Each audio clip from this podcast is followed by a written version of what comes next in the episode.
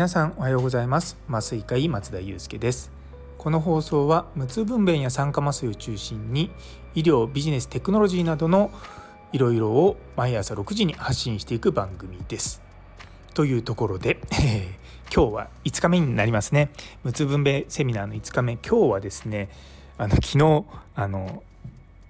なんだ次回は何とかですっていうのを私言い忘れちゃったんですけども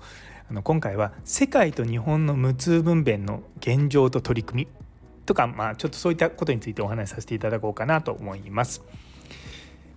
で結構まあこの話は私いろんなところでちょいちょい話してたりとかあの先日ノートにも書いたので、まあ、ちょっとそちらも見ていただければと思います。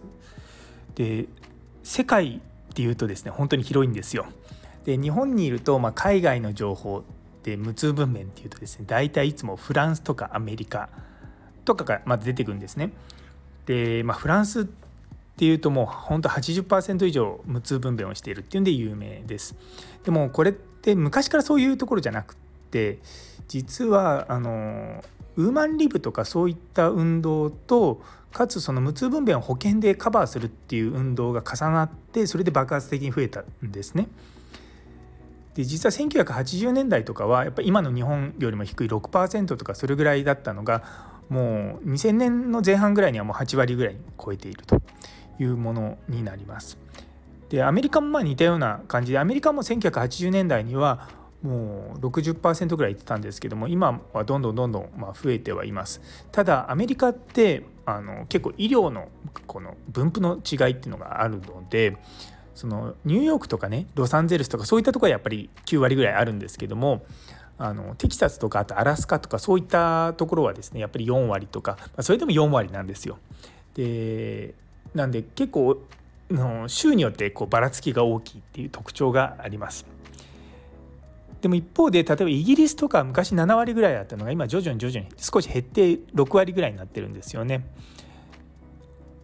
まあ、その背景には、まあ、結構イギリスの保険制度っていうのもあったりとかあとイギリスって日本と同じように助産師さんが分娩に必ずつく文化なんですね。でなんでこういった助産師さんたちのこう活動っていうのがしっかりしてるっていうのが、まあ、少しずつその減少につながってるんじゃないかなというふうに推測されてます。でイギリスだけじゃなくてヨーロッパ全体的に、まあ、フランス以外のところではですねいわゆる正気って呼ばれるガスのあのまあ、無痛分娩というか、まあ、お産の痛みを和らげる方法っていうのがすごく一般的なんですね。でまずとりあえず陣痛が来て痛くなってきたらそれを吸うでそれでももうもう無理ってなってきてからあの硬膜外その無痛分娩をですね入れるっていうのがまあ主流になってます。なんでまあ結構そのガスとまあ助産師さんとの動きによってまあ無痛分娩率がそんなに高くないのかもしれないかなというふうに思ってます。で同じヨーロッパでもスウェーデンとかフィンランドとかは66%とか89%かなり高いんですよね。まあ、特にフィンランドとかもう9割ぐらい無痛分娩なんですけどもでも実は分娩数そのものが日本よりも全然少ないんですよ。あのフィンランドとかそう年間の年間ですよ年間の分娩数が4万6,000ぐらいなんですよね。日本が今減ってきて、まあ、80万切るとかそれぐらいなのでまあ、その、まあ、数から言うと、まあ、規模は小さいっていうのもあるのでそう日本では結構それなりの数やってんですよ。だから80万分娩で10%だと年間8万人の方は、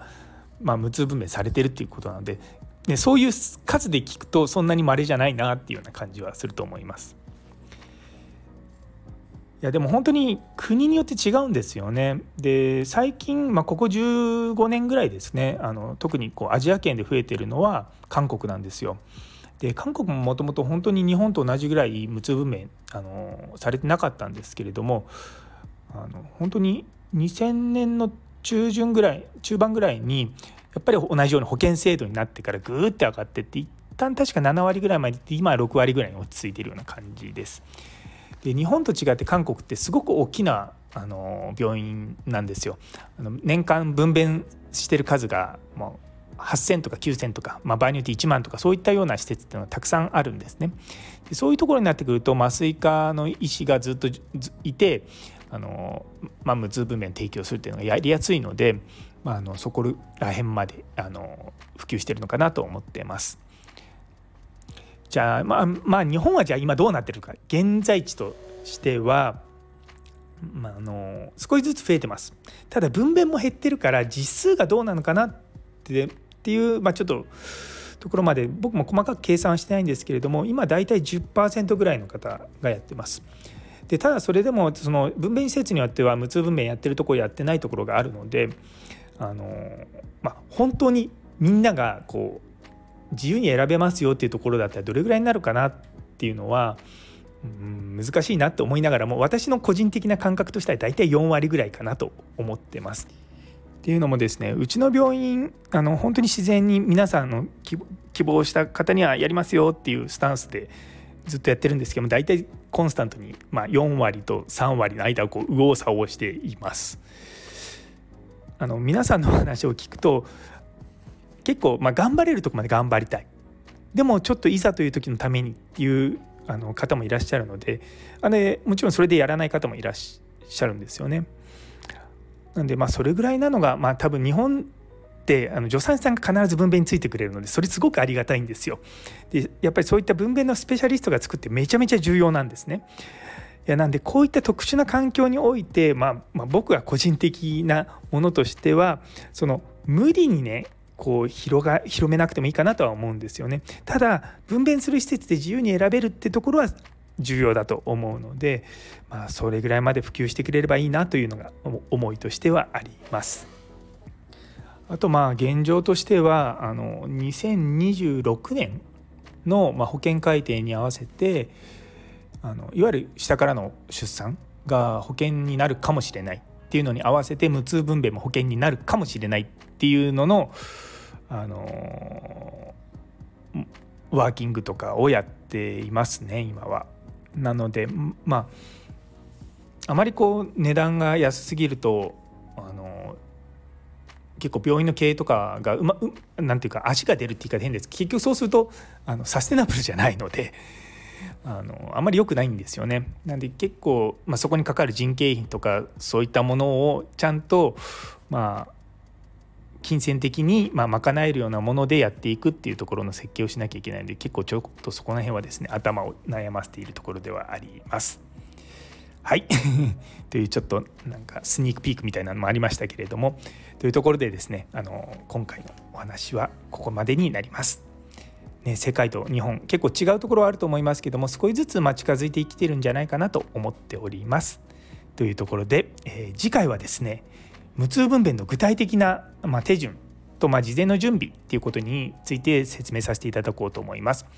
多分あの私がですね普段外来で説明している内容そのままになっちゃうかもしれませんけども是非お楽しみいただければと思います。というところで最後まで聞いてくださってありがとうございます。